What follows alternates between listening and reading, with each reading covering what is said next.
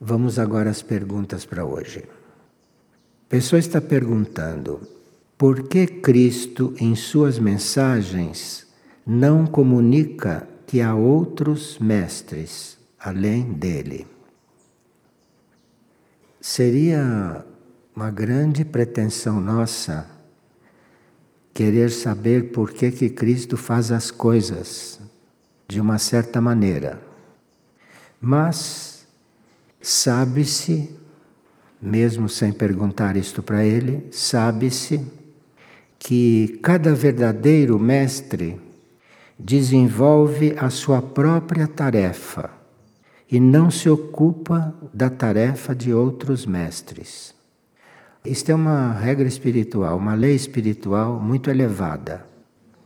Então, um mestre espiritual só fala de um outro, ou quando estão trabalhando juntos, ou quando podem estar servindo de porta-voz para o outro, porque o outro pediu. Mas o mestre jamais comenta e fala de outro. E se nós podemos esclarecer sobre o processo de amadurecimento da personalidade e da alma. Que podemos fazer para amadurecer quanto à personalidade e quanto à alma? A personalidade se desenvolve com muito esforço. Vocês todos percebem, sentem né, nos corpos as reações que os corpos têm sentem as dificuldades. Isto é muito natural. E aqueles que almejam, como diz aqui, amadurecer a própria personalidade, isto é feito com muito esforço. Então é preciso partir para isso estando disposto a se transformar. E a transformação para quem tem corpos feitos de matéria muito inerte, este esforço deve ser bastante grande. Agora, o amadurecimento da personalidade se dá através da intenção de servir. Se nós temos intenção de servir e decidimos trilhar este caminho do serviço, então o amadurecimento da personalidade vai sendo uma consequência. Isto é, se nós temos a intenção de servir de forma altruísta, sem interesse próprio, então o amadurecimento da personalidade é natural. A oração ordenada e constante também é um dos fatores que faz amadurecer a personalidade e faz também a alma, não é? Se sentir muito bem, muito melhor, então a alma vai se expandindo. Então, orar ordenadamente, orar com constância, disciplinadamente, isto é uma forma que sempre deu certo. E além da oração, a intenção de servir a disposição para servir e saber então como passar pelas provas. Porque sempre que nós apresentamos uma proposta para nós mesmos, para evoluirmos, logo vem as provas, para ver como é que a gente responde. Outra pergunta. Nestes tempos em que o contato com as energias divinas e ao mesmo tempo com as involutivas. Está tão intenso, gostaria de saber se é benéfica a realização da massagem terapêutica ou se o caminho está sendo somente individual e na oração. Hoje em dia, tudo deveria ser feito depois de nós pedirmos luz interior sobre o assunto. Não é só com massagem terapêutica, com tudo, com tudo o que a gente se dispõe a fazer, é preciso pedir luz interior. É preciso fazer a entrega e pedir um sinal, se deve ou não ser feito. Isto para tudo hoje. Porque nós estamos em plena luta entre as forças da evolução e as forças contrárias. De forma que a pessoa prudente e a pessoa inteligente não vai fazer nada sem pedir um sinal interno para o seu próprio núcleo interior a respeito do que fazer e que passos dar. E se a pessoa tem realmente intenção de seguir a luz interna, se isto é sincero, se isto é honesto, o sinal vem. Porque o sinal pode vir tanto usando os nossos próprios dotes de visão, de audição, de contato, como pode vir também através de sinais bem visíveis, bem concretos, porque é possível. Basta que a gente encontre uma pessoa verdadeiramente amiga e fraterna, ela pode ter uma inspiração de lhe dizer alguma coisa que vai ajudá-lo. Ou você pode aparentemente ao acaso, depois de ter feito esse pedido de luz, você pode abrir um livro, até incidentalmente, e encontrar naquele livro uma resposta. Há muitas pessoas que têm essa experiência de abrir livros diante do I Ching. Todos vocês conhecem o I Ching. Porque o I Ching é um livro inspirado, é? oriental, que foi feito para servir a todos. De forma que, abrindo-se o Xing, você deve encontrar alguma coisa lá. Agora, como nessas coisas entram também o karma, você pode ter a mesma facilidade com qualquer outro tipo de livro, desde que seja espiritual e positivo. Então, não há desculpa para a gente não ser inspirado e para não ter sinais internos de como fazer as coisas. E uma pessoa está perguntando se nós poderíamos falar um pouco sobre a reverência como um voto monástico. Nós temos uma série de CDs que se chamam As Virtudes e os Dons. As virtudes são aquelas coisas que nós desenvolvemos, como a reverência. E os dons são aqueles que nascem conosco. Quando nós nascemos, já temos certos dons. Então, as virtudes, como a reverência, nós teríamos que formar, teríamos que desenvolver. Então, se se pode falar sobre reverência, é preciso que se tenha uma profunda intenção de acompanhar, de seguir alguém ou algo que é mais maduro, mais experiente e mais evoluído. Então, se existe essa intenção de seguir isso, se existe essa intenção, então naturalmente se tem reverência por isso. Ou se tem reverência por aquilo que a gente almeja ser, por aquela qualidade, por aquela virtude, ou se tem reverência por alguém no qual a gente reconheça essa virtude. Então, a reverência nos monastérios é muito recomendável, sim. E é por isso que nos monastérios se dá a oportunidade de nós estarmos, inclusive, em contemplação, diante de imagens, diante de fotos, né? Para facilitar tudo isso.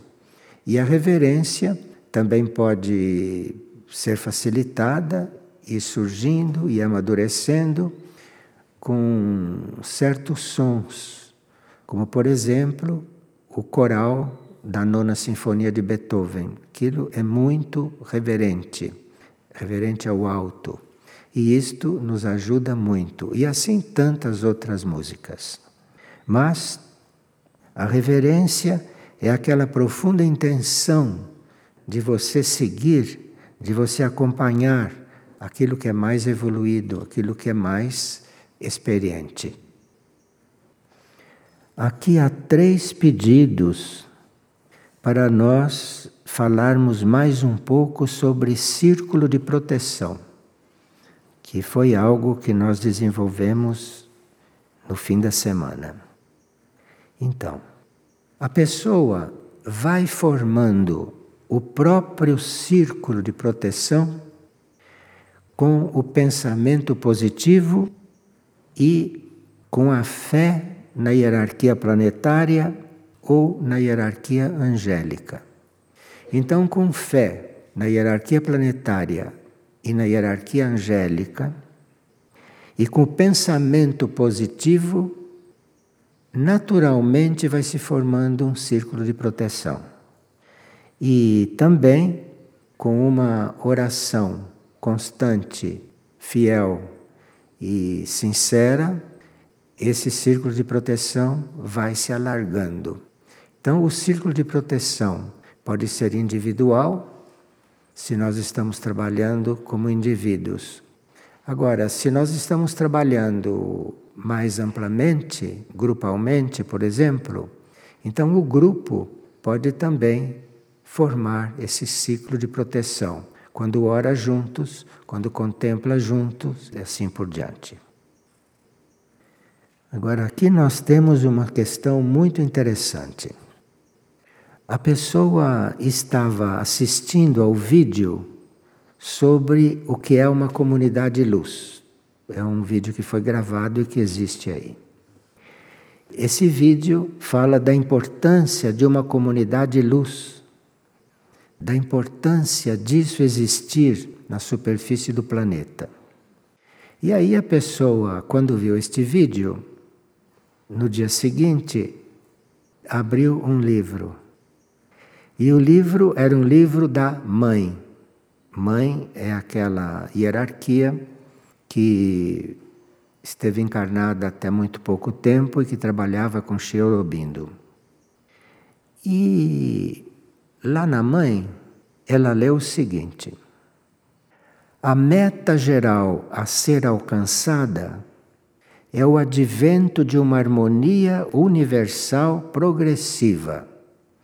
Então, uma comunidade luz seria um grupo, uma comunidade que tem como meta geral trabalhar e alcançar uma harmonia universal progressiva. Veja que a mãe saiu bem do assunto pessoal, não é? E nos colocou diante do trabalho de harmonia universal progressiva. Veja o tamanho da consciência, não do instrutor. Sai daquela coisa pessoal e amplia. Então, se a meta em uma comunidade luz vai além das coisas pessoais e dos grupos pessoais que ali estão. Mas se numa comunidade luz a meta é criar uma harmonia universal progressiva, aí então nós temos uma boa definição, temos um bom impulso. Agora, a mãe diz o seguinte: que se pode fazer isso individualmente ou se pode fazer isso coletivamente. Tudo, não é? A gente pode fazer individualmente, tem o seu valor, e fazer também coletivamente, grupalmente, que tem também muito valor. Então, se você está fazendo individualmente, você deve estar cuidando de estabelecer o reino de Deus dentro de você. Então, assim você está trabalhando pela harmonia universal progressiva. Individualmente, você está procurando estabelecer esse reino de Deus. Você está querendo, você está trabalhando para entrar em contato com essa divindade interna que nós todos teríamos que encontrar, não é, dentro de nós. Agora, para cada um individualmente, estar consciente dentro de si da presença divina. e identificar-se com ela. Então, você quer trabalhar pela harmonia universal progressiva? Comece por você. Comece por procurar dentro de você a presença divina e identificar-se com ela. Claro, você, quando começa isso, se você não começou em encarnações anteriores, você vai ter que trabalhar mais. Né? Mas aí, você, com seu coração, com a sua intenção, você vai ter esta aspiração a identificar-se com a presença divina em você, porque ela está lá. Nós é que não estamos sentindo, nós é que não estamos percebendo, mas ela está lá. Então, se você trabalha para se identificar com ela, primeiro com a sua intenção, com o seu sentimento, com a sua mente, não é? E aí, então, este é o começo. Depois, individualizar os estados de ser que até agora nunca foram conscientes no homem pôr a Terra em conexão com fontes de força universal. Então, você quer encontrar a sua divindade dentro de você e você quer ajudar o planeta a entrar em conexão com forças universais. Veja que ela está sempre nos alargando, nunca está nos diminuindo para pequenos egos, pequenas pessoas, está sempre procurando nos ampliar. Então você vai trabalhar para que a Terra, na sua intenção, não é? Para que a Terra fique em contato com fontes de força universal. E falar de novo ao mundo a palavra eterna. Porque todos nós, quando entramos no caminho, ficamos conhecendo algumas palavras eternas através das Escrituras, através das leis espirituais. Então, é preciso que a gente se ponha a pegar este conteúdo, pegar estas leis, pegar essas palavras, saber adaptar para aquela pessoa que está necessitando e que veio te pedir ajuda.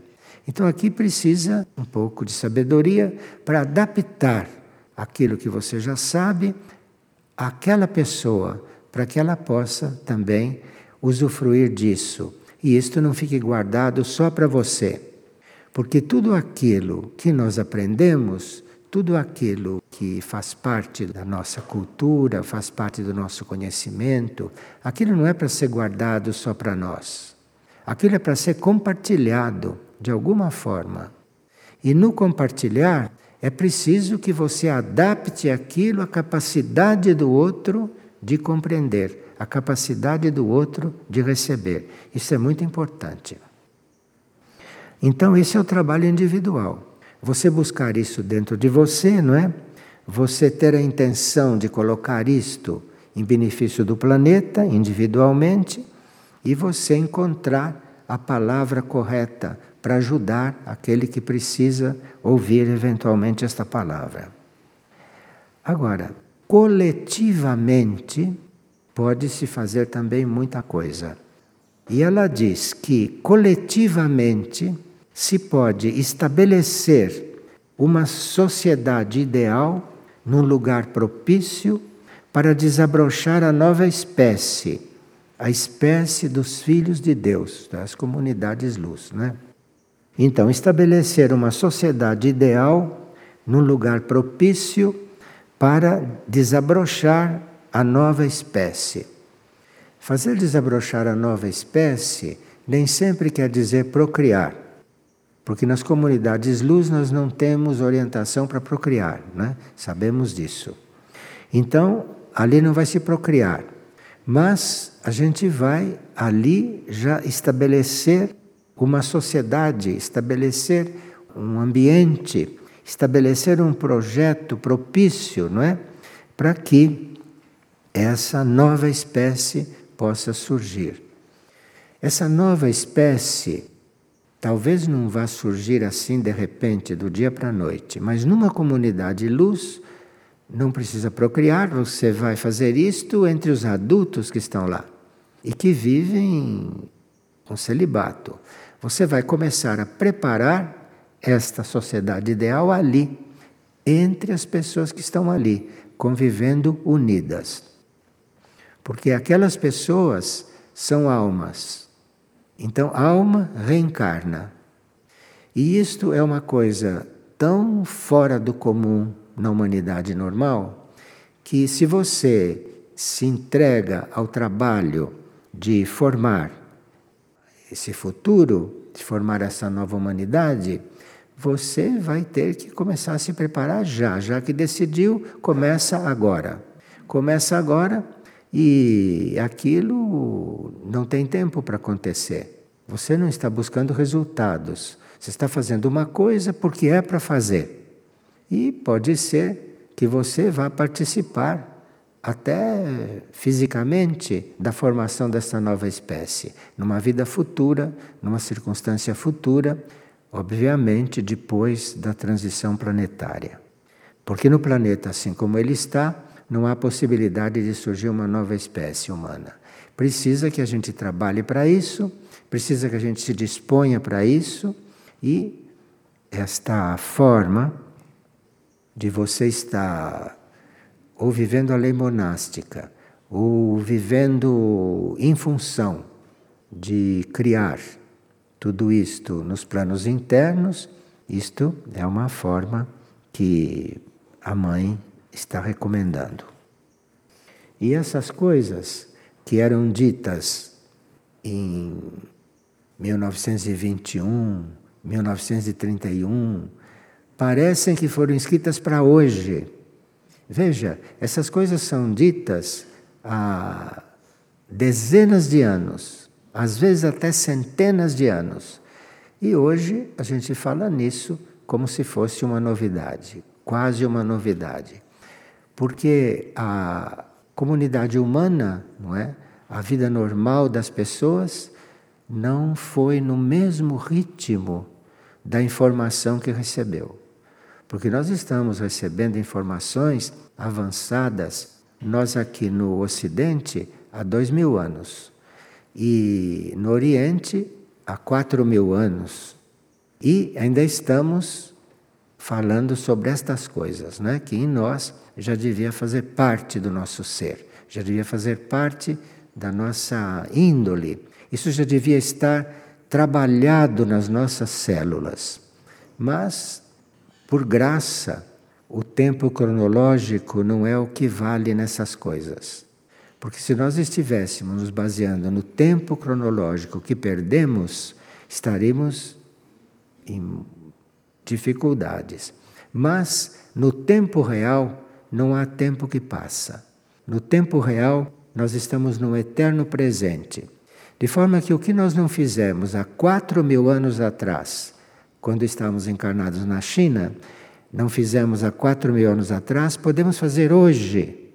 Podemos fazer hoje, antes da purificação da Terra, porque depois da purificação da Terra, aí nós já devemos estar todos redistribuídos.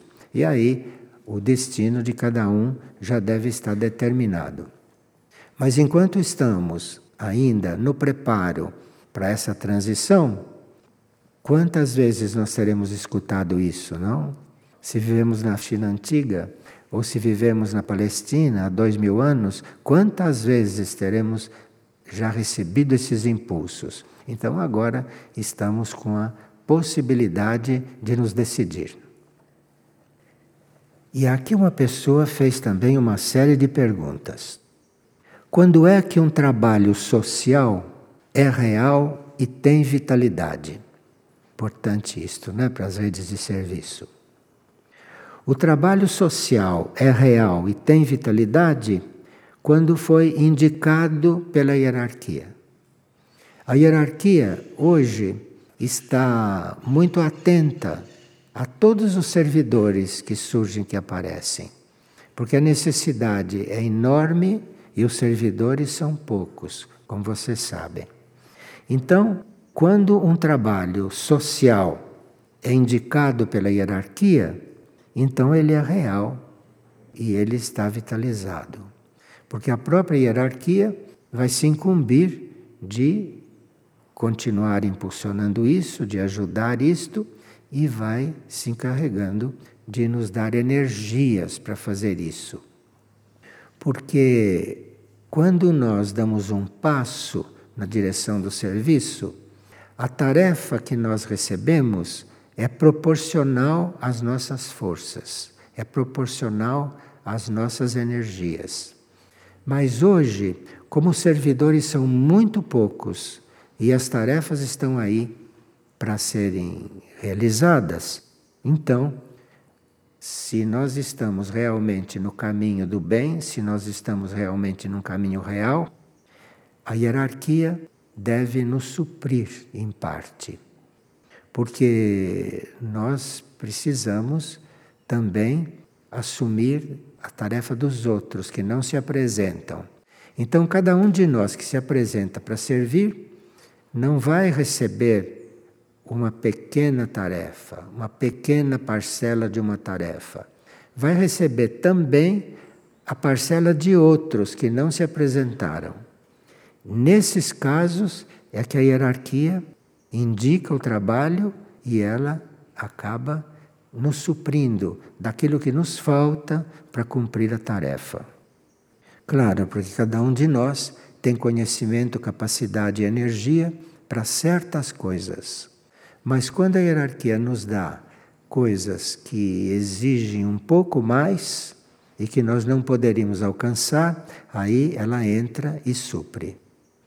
Isto é uma verdade, é uma realidade que vocês mesmos vão experimentar na hora que realmente assumirem um trabalho que acumule parte de outros que não se mexem, que não se movem e que nada fazem. E essa mesma pessoa pergunta: como deve ser a oração grupal? Nós poderíamos responder isso de muitas formas, mas basicamente quando um grupo se reúne para orar, nesse grupo todos devem ter a mesma meta para estarem orando. Porque se você forma um grupo, se um está ali para pedir saúde para ele, se o outro está ali para pedir luz para o serviço, se eles não têm uma meta única, se eles não têm uma meta única e altruísta, então essa oração grupal vale relativamente. Vai valer para, para benefício próprio deles individual. Mas uma oração grupal pode chegar até a mudar o destino de certas situações planetárias. Mas aí é preciso que o grupo tenha uma perfeita união de metas. Então, um grupo disse: vamos orar juntos? Vamos. Para quê? Com que finalidade? Então eles vão ali assumir uma tarefa única e todos reunidos. Isto seria o ideal para uma oração grupal. Tanto assim que vocês têm visto, não, que nas comunicações a Mãe Universal tem pedido para os grupos orarem pela paz, não é isso? Ela não disse, vão, vocês vão lá e orem. Não, ela disse, orem pela paz. Pediu isso muitas vezes. Ela pede, orem pela paz.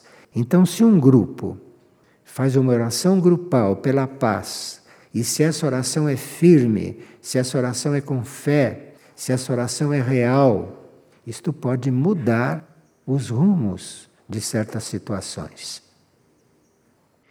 E quando se percebe, pergunta a pessoa, que uma oração não é só formal. A oração não é só formal e passa a valer como energia quando ela é espontânea e amorosa. Então, se você está orando espontaneamente, não foi ninguém que levou você a orar. Você está orando espontaneamente. Você está atendendo a necessidade de orar. Então você ora espontaneamente e ora com amor. Coloca amor na sua oração. Aí então a oração não é formal. A oração tem uma força além da forma dela. além das palavras que ela está dizendo e além das técnicas que está se usando ali. Então ela deixa de ser formal apenas quando ela é espontânea, doada, amorosa, não é? E altruísta. Tarefas grupais de subsistência e manutenção ainda são consideradas necessárias nos momentos de emergência. Tarefas de subsistência e manutenção sempre foram consideradas úteis. E principalmente hoje, porque estamos em momentos de emergência, não há tarefa de subsistência? Claro que há. Enquanto nós todos temos alimento na mesa, grande parte da humanidade não tem o que comer. Então, nos momentos de emergência, isto vai se ampliar. Isso vai se ampliar. Então, a necessidade de subsistência e a necessidade de manutenção vai ser cada vez maior. E nós temos que nos preparar para isso. Qual é a diferença, pergunta a mesma pessoa, entre aparição e manifestação? Bem, muitas pessoas podem achar que isto é sinônimo, e pode ser sinônimo, mas para nós, manifestação é uma lei. Aparição não é uma lei. Há uma aparição quando aquilo que vai aparecer quer aparecer. Agora, a manifestação é uma lei. Pela lei da manifestação, tudo o que nós realmente precisamos, obtemos. É que nós pensamos que precisamos de muita coisa e que não é real que precisamos. Nós criamos necessidades com a nossa mente. Criamos necessidade. Vocês vêm pelo desperdício, né? Vocês vêm com o uso que se faz dos recursos planetários, não é? O abuso de todo o material deste planeta, de tudo aquilo que são as coisas manifestadas.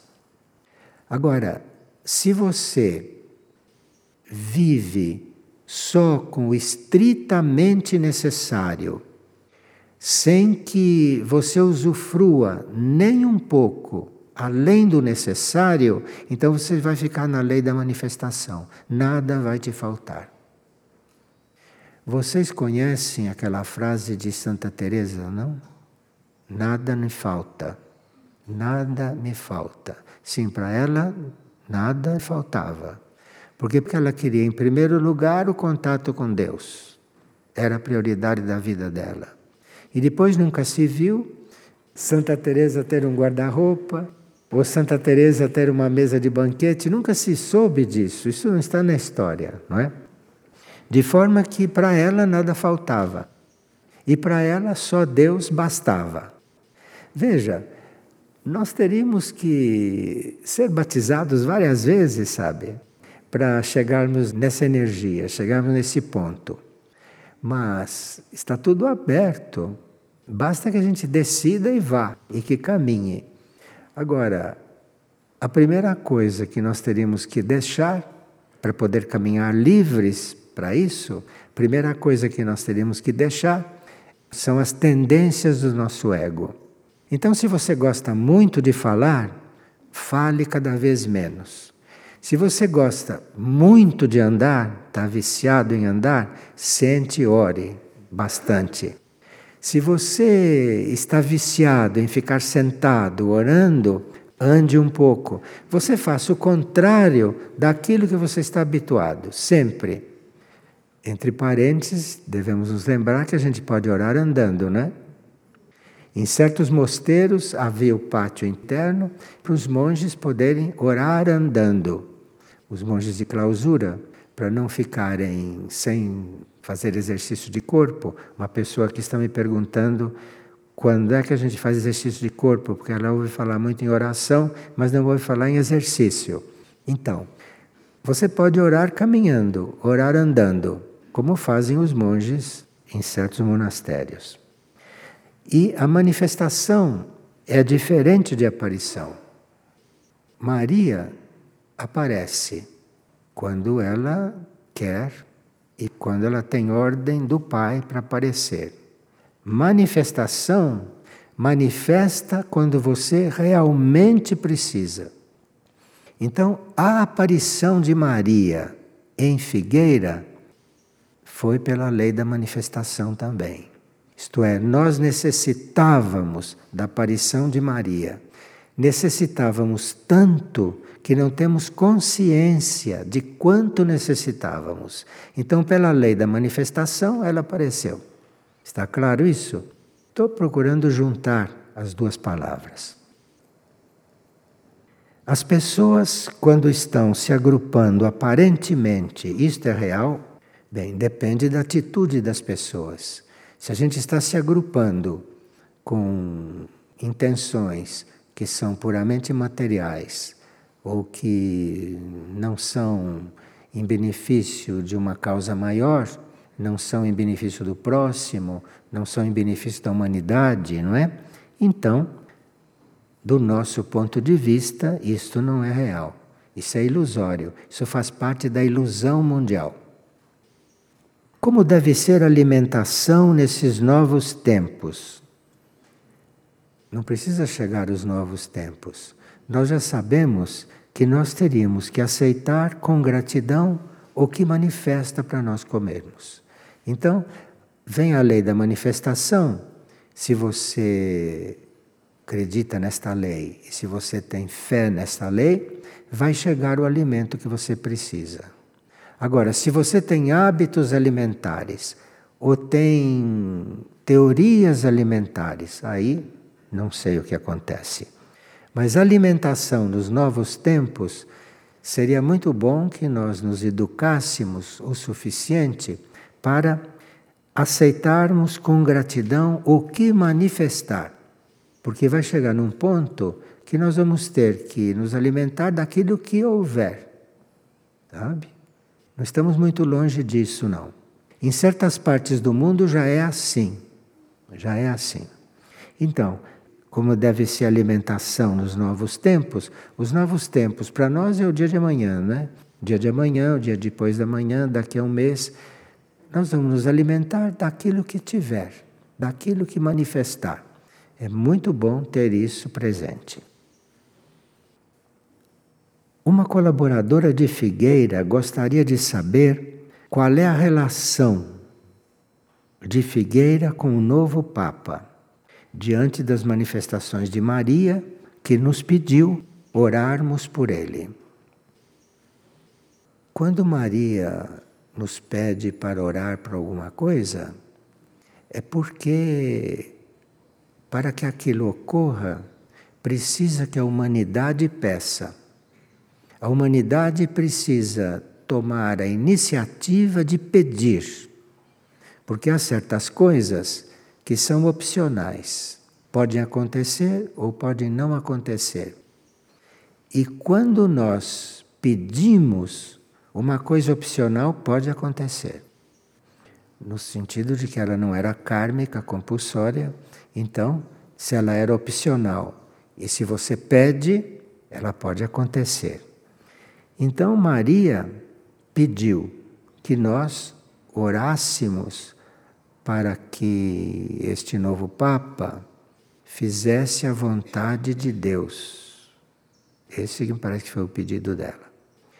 Que o Papa faça a vontade de Deus.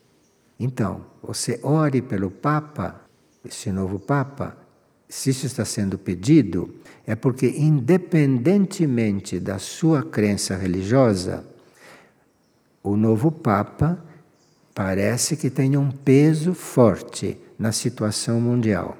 Então, orar por ele é muito sábio, não só muito sábio, como é muito dentro da lei do amor universal. Eu não quero saber se é papa, se é rabino ou o que é. Orar por ele neste momento é importante porque qualquer passo errado que ele dê vai pesar muito como qualquer ação que ele tenha inspirada, vai pesar muito também. E como Maria, segundo ela nos disse, ela não tem religião nenhuma, Maria é ecumênica, Então, ela fala do Papa como poderia estar falando de qualquer outro chefe espiritual, qualquer outro instrutor espiritual. Então, qual é a relação de Figueira com o Papa e com o Vaticano? A nossa atitude é uma atitude ecumênica. E ecumenismo está acima de Papa, acima de Vaticano, acima de judaísmo, acima de hinduísmo. O ecumenismo está acima de tudo isso. Porque o ecumenismo é uma união, é uma, uma igualdade entre tudo isto. De forma que qual é a relação de Figueira com o Papa e com o Vaticano? É a mesma relação que existe com as mesquitas, que existem com as sinagogas, é a mesma relação. Isto é, para nós isso está tudo no único. Para nós isto tudo deve estar a serviço do único, deve estar a serviço evolutivo. De forma que a nossa relação com o Papa e com o Vaticano é a mesma com qualquer outro líder espiritual da hierarquia branca, obviamente, né? e que esteja necessitando de orações. Bem, esta pessoa está perguntando se é possível que alguns tipos de aves, como canários, por exemplo, sejam campo para individualização. Vocês sabem que o reino animal, à medida que vai entrando em contato com o reino humano, e à medida que o, o reino animal vai sendo recebido pelo reino humano amorosamente, quando o reino humano o acolhe, então o reino humano, que já é individualizado, o reino humano que já tem uma alma, vai, com esta união, vai estimular o aparecimento da alma no animal. O reino animal está em contato com o reino humano não é só por aquilo que é prático. O reino animal está em contato com o reino humano também porque o ser humano já tem alma e, portanto, o ser humano tem energia para despertar a alma nele. Então, aqui ela está perguntando sobre as aves. Isto Sabemos até que no reino animal há algumas espécies de animais, como os cães, os gatos, os cavalos, os elefantes. São espécies que são portas de entrada para a energia entrar e ir formando ali dentro uma alma. Mas a pessoa não está perguntando nem a respeito de cães, nem a respeito de gatos, nem a respeito dos cavalos, nem a respeito de elefantes, que são animais que são campos para individualização. São animais que são campos magnéticos para o crescimento, a aparição de uma alma ali dentro. Ela está perguntando sobre as aves. As aves, tudo aquilo que voa, aquilo é um pouco diferente dos animais que não voam. As aves têm uma relação muito interna com o reino angélico. Tanto assim que os artistas e os videntes sempre viram e pintaram os anjos com asas. Asas quer dizer energia que lhes permita subir, que asas é uma energia, representa uma energia que anula a força da gravidade. Então é por isso que os anjos são pintados com asas. E é por isso que os videntes veem movimentos nos anjos que eles também dizem que são asas. E isso é um movimento de energia que anula a força da gravidade, anula aquilo que puxa para baixo. Então, os anjos podem estar voando. Se vocês veem um anjo que surge numa aparição, o anjo não está sentado, não está caminhando como nós, né? mas ele está sempre no ar. Então, as aves têm a ver com isso. Assim como nós dizemos que um animal se torna ser humano num outro planeta, num outro ciclo, não, não no mesmo planeta. O destino de um animal no qual já surgiu a alma é se tornar ser humano em um outro mundo, em um outro planeta, uma ave, o destino dela é se tornar um anjo num outro ciclo, num, numa outra dimensão e assim por diante. Então ela pergunta se uma ave como os canários tem relação com o reino angélico. Isso é um assunto, em princípio, muito misterioso.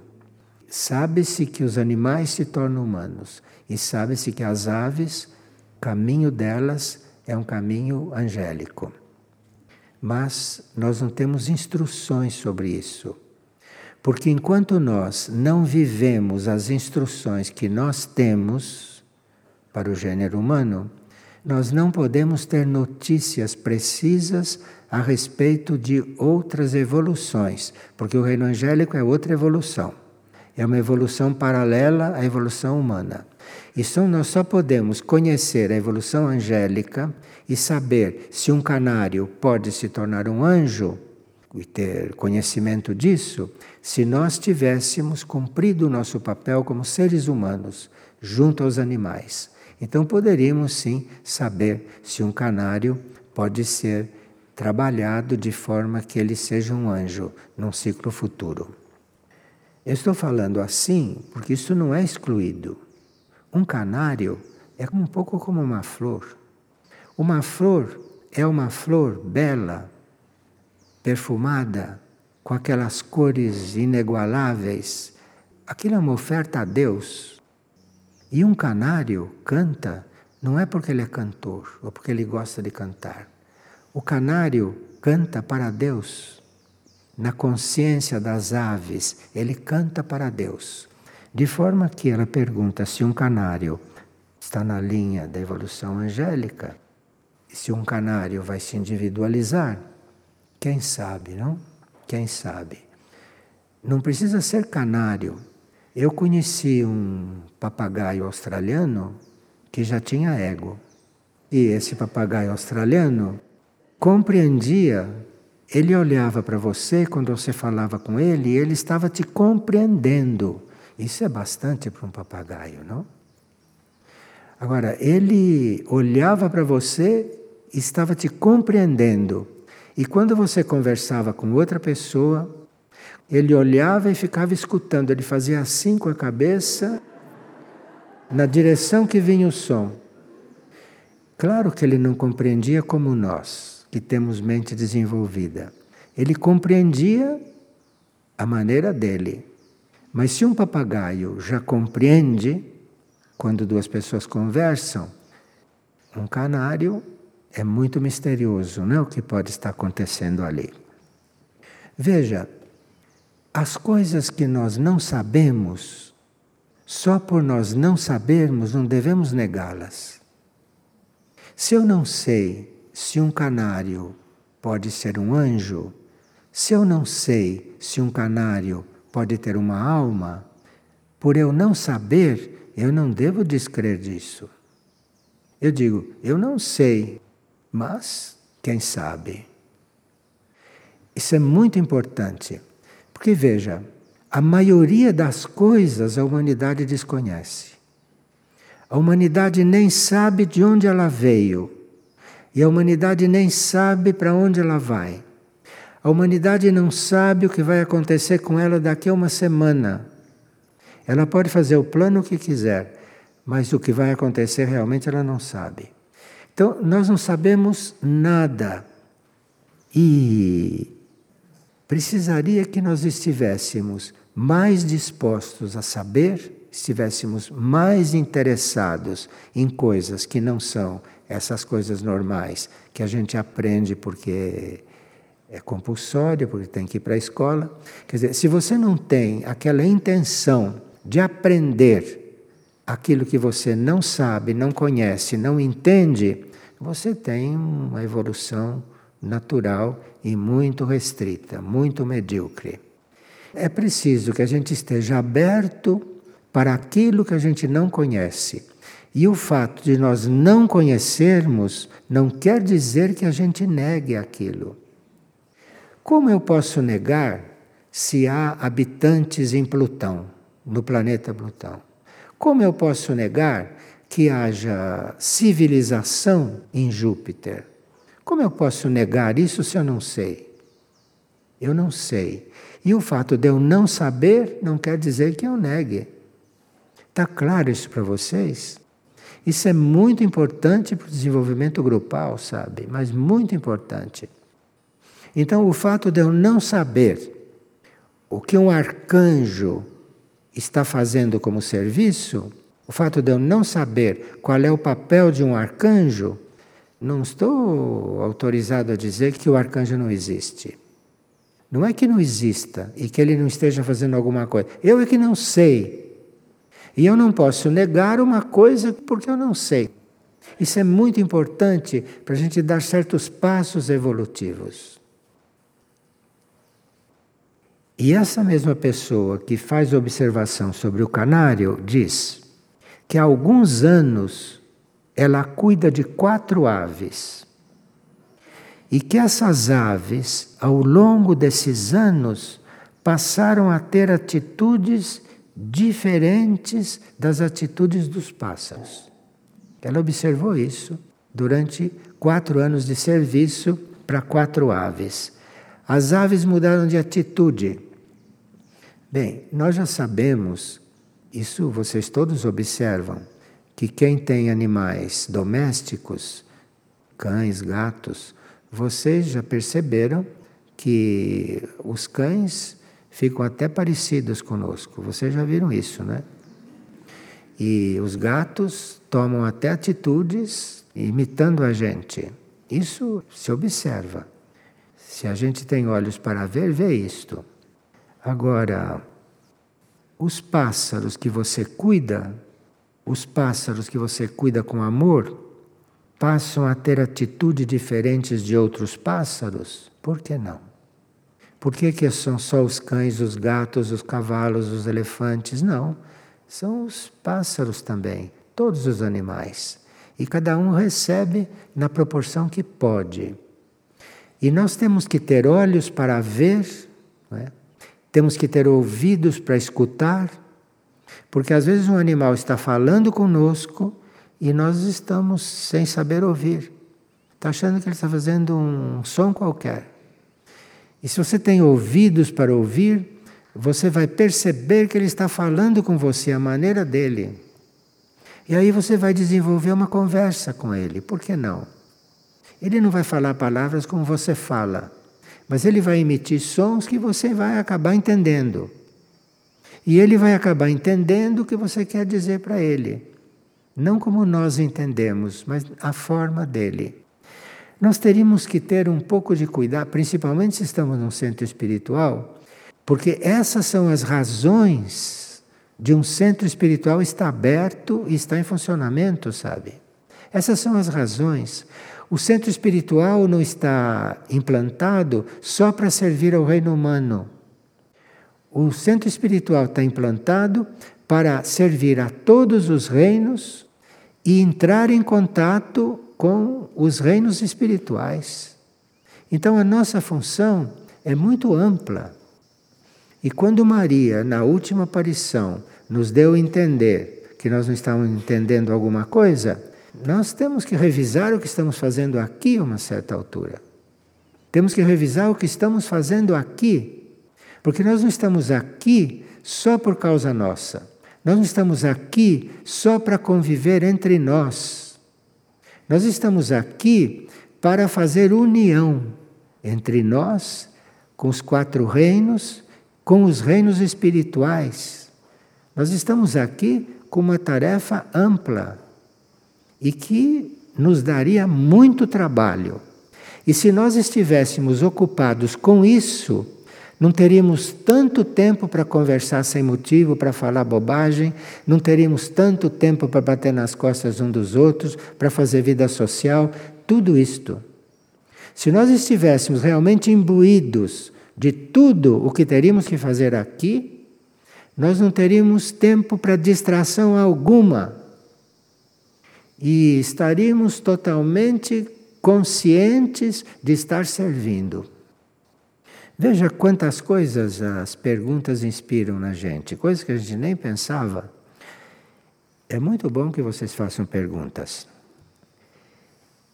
E esta pessoa, sempre a respeito das aves, diz: além dos cuidados necessários, como ajudar na evolução dessas aves? Bem, você siga o que São Francisco de Assis fazia. São Francisco de Assis achava que os animais eram os irmãos menores dele. Você faça a mesma coisa. Ele já deu exemplo, ele já indicou. Por isso hoje ele é o Senhor do mundo. Ele indicou. São Francisco tinha amizade com os lobos. São Francisco se embrenhava na floresta, ficava lá dias. Ninguém sabia quando ele ia voltar. Ele estava convivendo, convivendo com os irmãos menores dele, com os pássaros, com os lobos. Então, com os irmãos menores, com os pássaros, você considere os irmãos seus, para começar, irmãos menores, e ame-os como criações de Deus. Você não vai amar o canarinho, você não vai amar o pássaro pessoalmente, nem vai entender isto. Você vai é, amá-lo como criação de Deus. Você vai amar Deus nele. Isso ele não entende, mas isso ele vai sentir. Isso ele vai sentir. Se você está lidando com um animal, porque você está lidando com Deus nele, ele vai sentir o que está, o que está acontecendo e ele vai responder com isso, vai responder. É o que Francisco de Assis fazia nós sabemos disso, estamos cansados de saber, mas o problema é nós fazermos, não é? Aquilo que já sabemos. Dentro de cada ser existe a obra de Deus. Então, nós teríamos que terminar com esta tendência de ter preferências por um ser ou por outro. Todos os seres são obras de Deus, todos os seres são obras da criação. E nós teríamos que nos abrir para isso, teríamos que nos purificar nesse nosso sistema de amor pessoal ou de amor conduzido da forma como fazemos. Aqui nós temos uma transmissão de Cristo Jesus do dia 10 de fevereiro de 2013 e que eu separei aqui para um dia a gente conversar sobre isto. E o assunto de hoje está nos levando para isto. Esta transmissão é um verdadeiro apelo, é um verdadeiro chamado para nós tomarmos consciência de certas coisas. Nessa transmissão, Cristo diz que a qualquer momento, em qualquer dia, em qualquer hora, podemos chegar até Ele, que Ele está sempre disponível, sempre atento. Não tem dia marcado, não tem hora, está sempre disponível. Se nós fizéssemos isso, não precisaríamos de verdadeiros programas para encontrá-lo. Hoje nós vamos ter um, toda uma instrução, um programa para desenvolvermos nos próximos dias. E nós já sabemos que em qualquer dia, em qualquer momento, isto pode estar acontecendo. Quanto mais se ele se dispõe a sugerir um programa. E ele diz: é na constância, é na constância e na esperança do coração que a gente vai encontrá-lo. Na esperança do coração e na constância. As boas obras de paz e de amor também servem para nós o encontrarmos. E ele pode chegar ao profundo dos nossos corações, mas se nós estivéssemos olhando para o universo e para o céu. Isto é, não procurando as coisas aqui em horizontal ou daqui para baixo, mas estarmos procurando as coisas universais, procurando as coisas no universo, nos planos superiores. Vê como é simples isto, hein? Como é simples. E ele está formando o que ele chama de guerreiros da divina misericórdia, para que na oração e na humildade possamos ser exemplos vivos da mensagem dele. Então, ele tem uma mensagem para nos transmitir, tem mensagem todos os dias, não? Ele e Maria.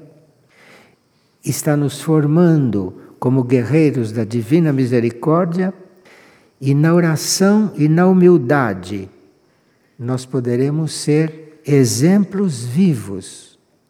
E nós teríamos que aceitar viver a lição do amor e do perdão. Quantas vezes hein, nos disseram isso? O perdão. Perdoar. Aquele que diz que não tem mais nada que perdoar, que ele já perdoou todo mundo, será que ele perdoou a si mesmo? A humanidade é muito complicada e a humanidade não perdoa a si mesmo. Não é muito difícil, sabe, não nos perdoarmos. Muito difícil. Então, aqui, aceitar viver a lição do amor e do perdão. E a lição do amor e do perdão vem desses grandes seres que conseguiram perdoar. E conseguiram se perdoar também. Vem deles a lição, vem deles a inspiração. E ele diz aqui: vivendo a lição do amor e do perdão, nós vamos aprender a redimir o nosso coração. O nosso coração precisa ser redimido, porque o nosso coração está petrificado. O nosso coração só está voltado para coisas materiais, só está voltado para pessoas, só está voltado para interesses. O coração só está voltado para o nosso bem. E aqui nós precisamos redimir esse coração. Redimir esse coração. Maria já pôs o coração dela à nossa disposição. Disse: Meu coração está aberto, entrem aqui. E Cristo também já disse: coração está aberto, entrem aqui. Porque eles sabem muito bem que o nosso coração é duro e precisa ser redimido. E eu não sei se dá tempo. Então eles abriram já o coração deles e entrem entrem. E não é muito difícil isto. Basta ter a intenção de entrar no coração deles. Tendo intenção sincera, tendo intenção verdadeira, querendo realmente isto, acima de tudo, o coração deles está aberto. E você, a uma certa altura, vai se encontrar lá dentro. Veja, falar estas coisas num ser da quinta raça porque na raça anterior era mais simples a gente entender isso, porque eram emotivos. Mas essa raça mental, essa raça que está desenvolvendo a mente, até que a mente se ilumine, a mente tem que passar muitos ciclos se confirmando como mente. Então, a mente, enquanto está se confirmando como mente, não pode admitir uma coisa dessa. Dizendo, entre no coração de Cristo, entre no coração de Maria. Uma mente que está se confirmando, ela não vai nem compreender isto. Então, nós que somos da quinta raça, que somos de uma raça mental, temos que aprender a lidar com a nossa mente. E quando a nossa mente disser, como que você vai entrar no coração de Maria? Como que você vai entrar no coração do Cristo? Você olhe para sua mente e espere um pouco. Vai perguntar para o seu coração. Faça a pergunta para o seu coração. E aí a situação vai mudar. Isso é o que ele está dizendo aqui. E ele diz nesta mensagem que ele nos espera na sua oração. Isto é, ele está sempre orando, porque se ele não estivesse sempre orando, esse planeta já teria desaparecido. Não existiria mais esse planeta no espaço. Pelo que já se passou aqui, desde o começo, esse planeta não existiria mais. E ele está orando o tempo todo. Isso está nos mantendo. Com tudo aquilo que ele representa dentro do universo todo, se ele se põe a orar pelo planeta e se ele se põe a orar pela humanidade, isso faz com que nós nem sejamos aqui. Então, espero-os em minha oração assim como a Mãe Universal os espera em todos os momentos do dia. Está claro?